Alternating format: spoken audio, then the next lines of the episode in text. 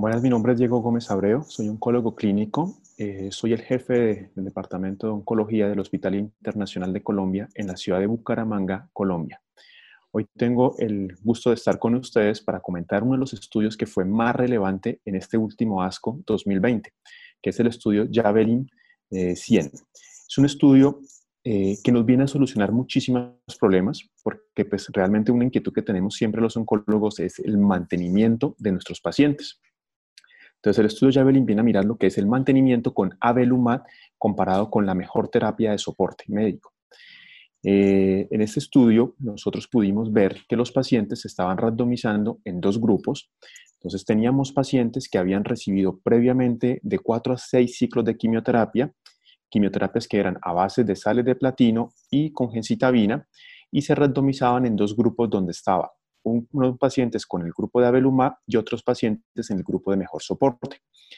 Eh, el estudio pues estaba indicado probablemente para entrar a mirar en estos pacientes la sobrevida global como principal eh, point y entraba a hacer una diferenciación en cuanto a esa sobrevida global en esos pacientes que tenían un PDL1 positivo. Es decir, se hizo un análisis de su grupo bastante interesante donde se podía revisar qué pacientes tenían el PDL1 positivo y cuál negativo.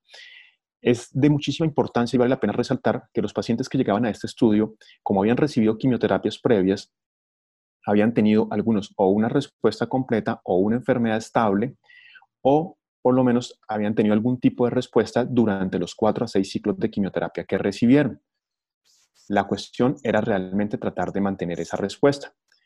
Eh, cuando se empezaron a ver los resultados, pudimos ver que la sobrevida global en los pacientes que estaban en el brazo de Avelumab llegaba a ser de 21.4 meses contra 14.3 meses en el brazo de soporte médico. Y en los pacientes con PDL1 positivo, pues, hasta el momento no se ha alcanzado todavía los números de sobrevida global y para, los, para el brazo de mejor soporte tenemos 17.1 meses. Con la sobrevida libre de progresión los datos también fueron bastante contundentes, sobre todo en el brazo de los pacientes PDL1 positivos, donde vimos que la sobrevía libre de progresión era de 5.7 meses versus 2.1 meses en los pacientes de mejor soporte. No solamente vimos que había un impacto en sobrevidas tanto global como en sobrevía libre de progresión. Para nosotros es muy importante ver esas tasas de respuesta.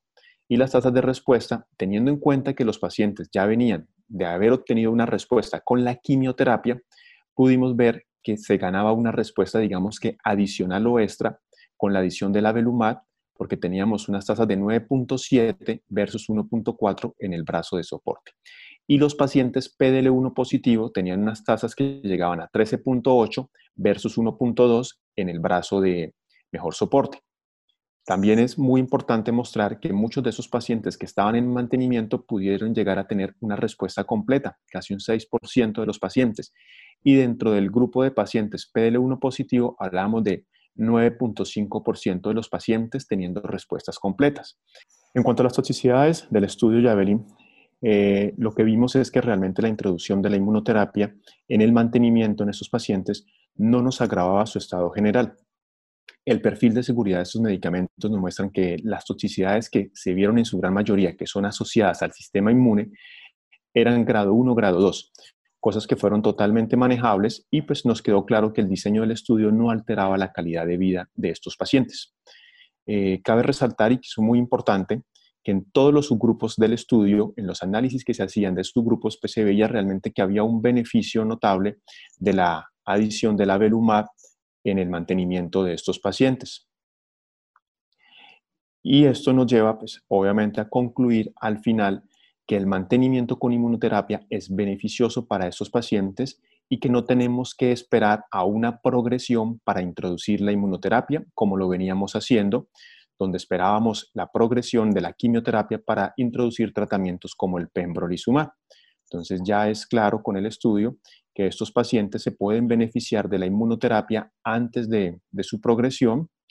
Creo que sí es importante resaltar eh, que el diseño del estudio pues no tenía claro la fecha de final de ese mantenimiento, por lo cual es algo que yo creo que nos iremos preguntando con el transcurso del tiempo y la evolución de estos pacientes. Bueno, muchísimas gracias.